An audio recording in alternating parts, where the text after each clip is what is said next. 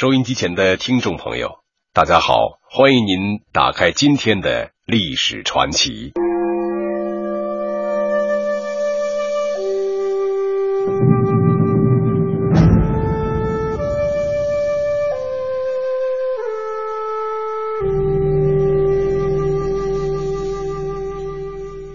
苏武的故事，两千年来，我国有无数小说、戏剧和歌曲表现。歌颂苏武忠于国家和坚韧不屈的伟大精神。当时在贝加尔湖，苏武牧羊长达十九年之久。唐朝诗人温庭筠在《苏武庙》一诗中写道：“苏武魂销汉使前，古祠高庙两茫然。云边雁断湖边月，陇上羊归塞草烟。”回日楼台飞甲帐，去时关键是丁年。茂陵不见封侯印，空向秋波哭逝川。这首诗表达了后人对苏武高风亮节的无限崇敬。今天的历史传奇为您讲述苏武牧羊的故事。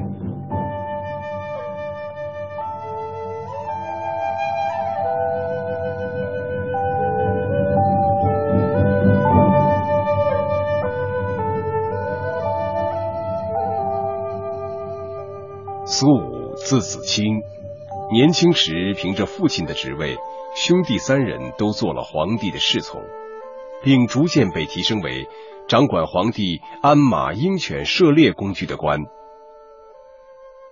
当时汉朝廷不断讨伐匈奴，双方多次互派使节，彼此暗中侦察。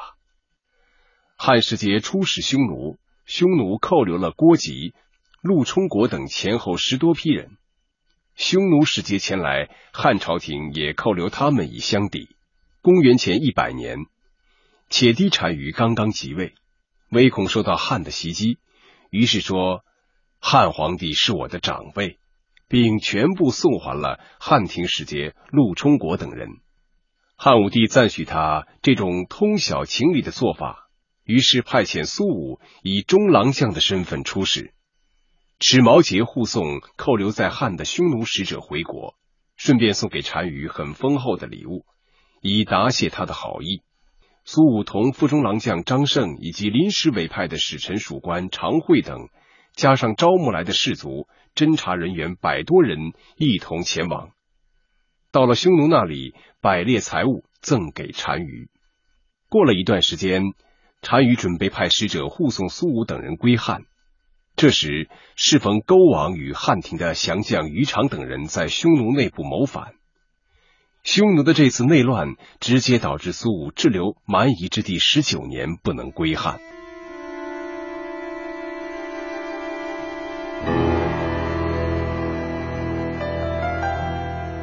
勾王是浑邪王姐姐的儿子，曾经与昆邪王一起降汉，后来又跟随。卓野侯赵破奴重新陷入胡地。此时，勾王与于长正在暗中与汉廷的降将卫律统帅的那些投降者共同策划绑架单于的母亲燕氏归汉，正好碰上苏武等人到了匈奴。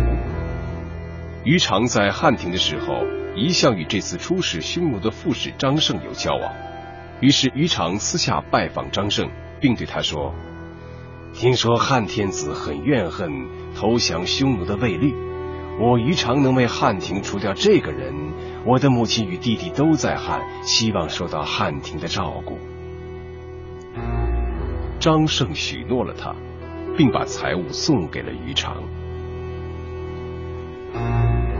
一个多月后，单于外出打猎，只有燕氏和单于的子弟在家。于长等七十余人正要起事，没想到其中一人夜晚逃走，把他们的计划报告给了燕氏及其子弟。单于子弟发兵与他们交战，勾王等人全都战死，于长被活捉。单于派卫律审处这个案件。张胜听到消息以后，担心他和于常私下所说的那些话被揭发，便把事情经过告诉给了苏武。苏武说：“事情到了如此地步，这样一定会牵连到我们，受到侮辱才去死，更对不起国家。因此便想自杀，但是这个举动被张胜、常惠等人及时制止。几天以后，于常果然供出了张胜，单于大怒，召集许多贵族前来商议，想杀掉汉使者。匈奴的左伊智资说：“这样做不妥当。假如是谋杀单于，又用什么更严厉的刑罚呢？应该都叫他们投降。”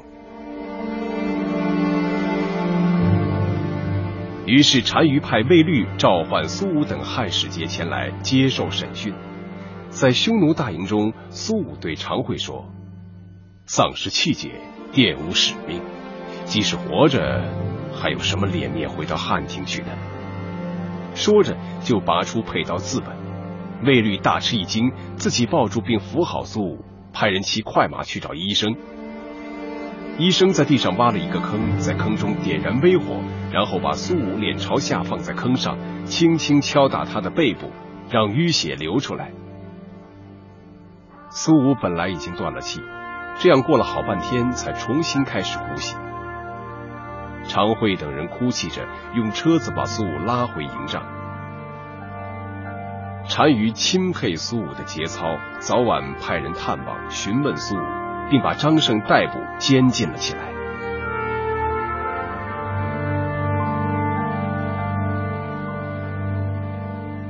一段时间以后，苏武的伤势逐渐好了。单于派使者通知苏武一起来神处于常，想借这个机会使苏武投降。在斩杀于常以后，魏律说：“汉使张胜谋杀单于亲近的大臣，应当处死；单于招降的人，可以赦免他们的罪。”边说边举剑要击杀张胜。张胜听说，连忙请求投降。魏律对苏武说：“父使有罪，应该连坐到你。”苏武说：“我本来就没有参与谋划，又不是他的亲属，怎么谈得上连坐呢？”魏律又举剑对准苏武，苏武岿然不动。魏律说：“苏君，我魏律以前背弃汉庭，归顺匈奴。”幸运的受到单于的大恩，赐我爵号，让我称王，拥有奴隶数万，马和其他牲畜满山，如此富贵。苏军，你今日投降，明日也是这样，白白的用身体给草地做肥料，又有谁知道你呢？苏武毫无反应。卫律说：“你顺着我而投降，我与你结为兄弟。”今天不听我的安排，以后再想见我，还能得到机会吗？苏武痛骂卫律说：“你做人家的臣下和儿子，不顾及恩德义理，背叛皇上，抛弃亲人，在异族那里做投降的奴隶，我为什么要见你？况且单于信任你，让你决定别人的死活。”而你却居心不平，不主持公道，反而想要使汉皇帝和匈奴单于二主相斗，旁观两国的灾祸和损失。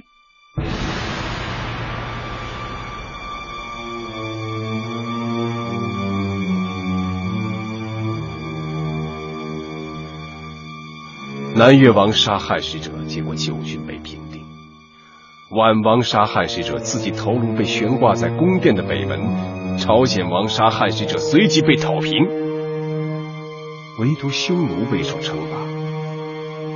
你明知道我绝不会投降，却想要使汉和匈奴互相攻打，匈奴灭亡的灾祸将从我开始了。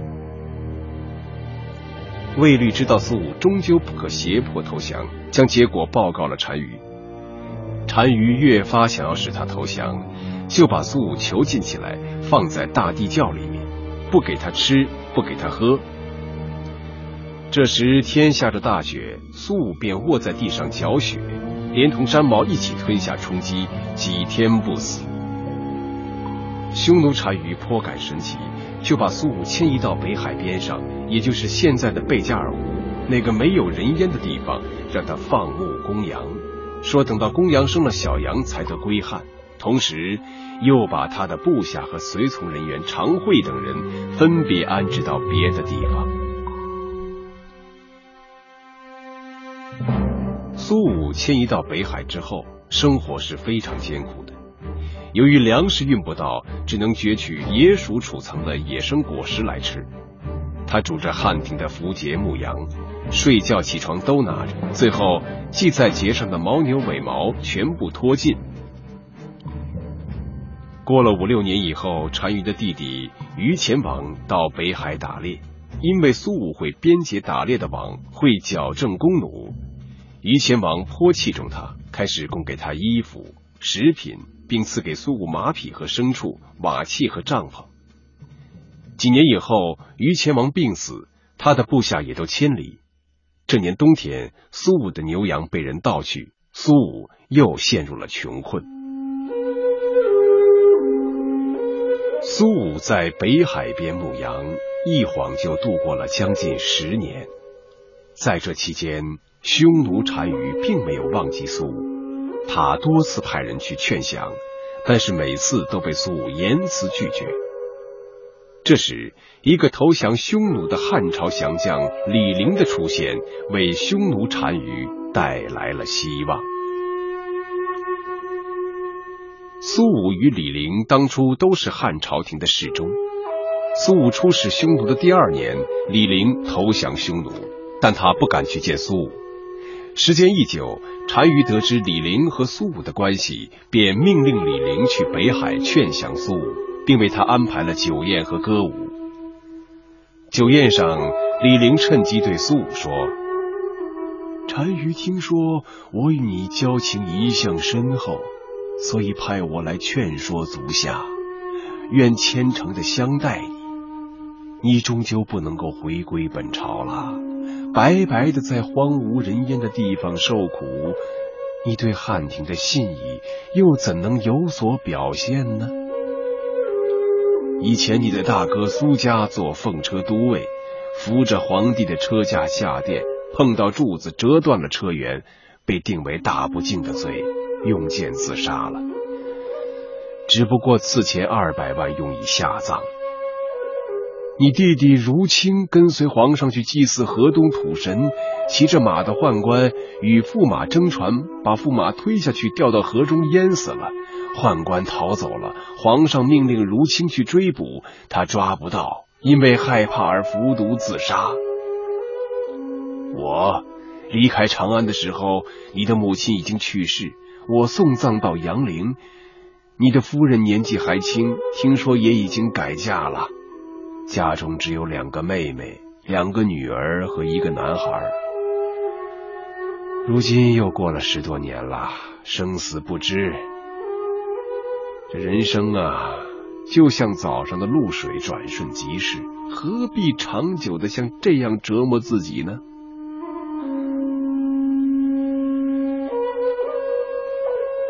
我刚投降的时候，终日若有所失，几乎要发狂。自己痛心对不起汉庭，加上老母又拘禁在宝宫，你不想投降的心情怎能超过当时我李陵呢？嗨，并且皇上年纪大了，法令随时变更，大臣无罪而全家被杀的有十几家，安危不可预料，你还打算为谁守节呢？希望你听从我的劝告，不要再说什么了。苏武说：“我苏武父子虽然没有功劳和恩德，但都是皇帝栽培提拔起来的，官职升到列将，爵位封到通侯。兄弟三人都是皇帝的亲近之臣，常常愿意为朝廷牺牲一切。现在得到牺牲自己以效忠国家的机会，即使受到极刑，我也心甘情愿。”大臣效忠君王，就像儿子效忠父亲。儿子为父亲而死，没有什么可以怨恨。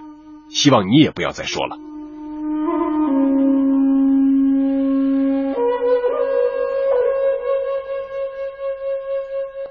李陵与苏武共饮了几天，并不甘心无功而返，于是又借机劝解苏武说：“你一定要听从我的话。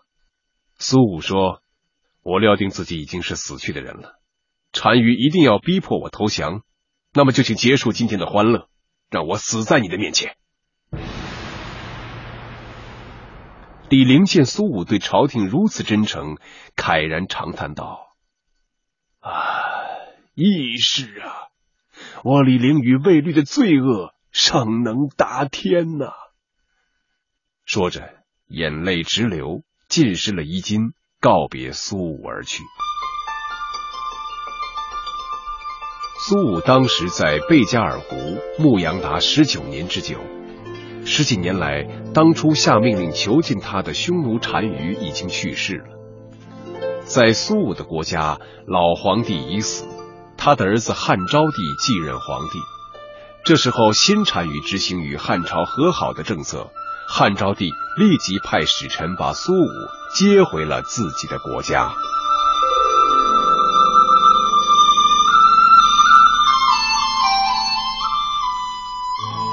汉昭帝登位几年后，匈奴和汉朝廷达成和议，汉廷寻求苏武等人，匈奴撒谎说苏武已死。后来汉使者又到匈奴，当年随同苏武出使匈奴的使臣属官常惠，请求看守他的人同他一起去见汉使。在一个夜晚，常惠原原本本的述说了十几年来在匈奴的情况。常惠告诉汉使者，要他对单于说：“天子在上林苑中射猎，射的一只大雁，脚上系着帛书，上面说苏武等人在北海。”汉使者万分高兴，按照常惠所教的话去责问单于。单于看着身边的人，十分惊讶，向汉使者道歉说：“哎，苏武等人的确还活着。”于是李陵安排酒宴向苏武祝贺。李陵说：“今天你还归汉朝，在匈奴中扬名，在汉皇族中功绩显赫。即使古代史书所记载的事迹，图画所绘的人物，怎能超过你呀？唉，我李陵虽然无能又胆怯，但是假如汉廷能宽恕我的罪过。”不杀我的老母，使我能实现在奇耻大辱下积蓄已久的志愿，这就同曹沫在科邑定盟可能差不多。这是以前所一直不能忘记的。可是朝廷已经逮捕杀戮了我的全家，成为当时的奇耻大辱，我还在顾念什么呢？算了吧，让你了解我的心罢了。我已成异国之人，这一别就永远隔绝了。李陵随即起舞唱道：“走过万里行程啊，穿过了沙漠，为君王带兵啊，奋战匈奴，归路断绝啊，刀剑毁坏，兵士们全部战死啊。”我的名声已败坏，老母已死，虽想报恩，何处归呀？李陵老泪纵横，同苏武永别。单于召集苏武的部下，除了以前已经投降和死亡的，总共跟随苏武回到汉庭的只有九个人。苏武在汉昭帝始元六年的春天回到长安，昭帝下令叫苏武带一份祭品去拜谒武帝的陵墓和祠庙。回来以后，昭帝任命苏武做典属国，俸禄两千担，赐钱二百万，官田二顷，住宅一处。常惠、徐盛、赵忠根等都任命为皇帝的侍卫官，赐给丝绸各二百匹。其余六人由于年纪大了，被安置回家，赐钱每人十万，终身免除徭役。常惠后来做到右将军，封为列侯。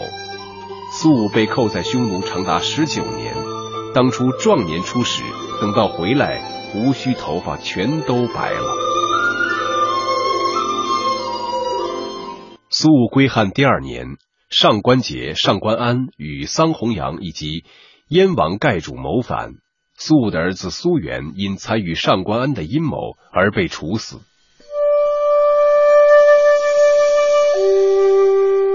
过了几年，昭帝死了，苏武以从前任两千担官职的身份参与了谋立汉宣帝的计划。汉宣帝登基以后，苏武被赐封爵位关内侯，食邑三百户。过了很久，魏将军张安世推荐说苏武通达朝章典故，出使不辱君命。昭帝遗言曾想到苏武的这两点长处。宣帝召来苏武在患者令的衙门听候宣召。多次觐见以后，苏武又做了右曹典属国。因为是节操显著的老臣，宣帝只令苏武每月的初一和十五两日入朝，尊称他为德高望重的祭酒，非常优宠他。苏武年老了，他的儿子以前被处死，皇帝非常怜悯他。一次，宣帝问左右的人：“苏武在匈奴很久，有儿子吗？”平恩侯说。哎，苏武以前在匈奴发配时，娶的匈奴妇人正好生了一个儿子，名字叫苏通国。有消息传来，想通过汉使者送去金银丝绸，把男孩赎回来。宣帝听说以后，非常痛快的答应了。后来，苏通国随汉使者回到了汉朝，皇帝让他做了郎官。苏武本人活到了八十多岁。在汉宣帝神爵二年病逝。今天的历史传奇就为您讲述到这里，感谢您的收听。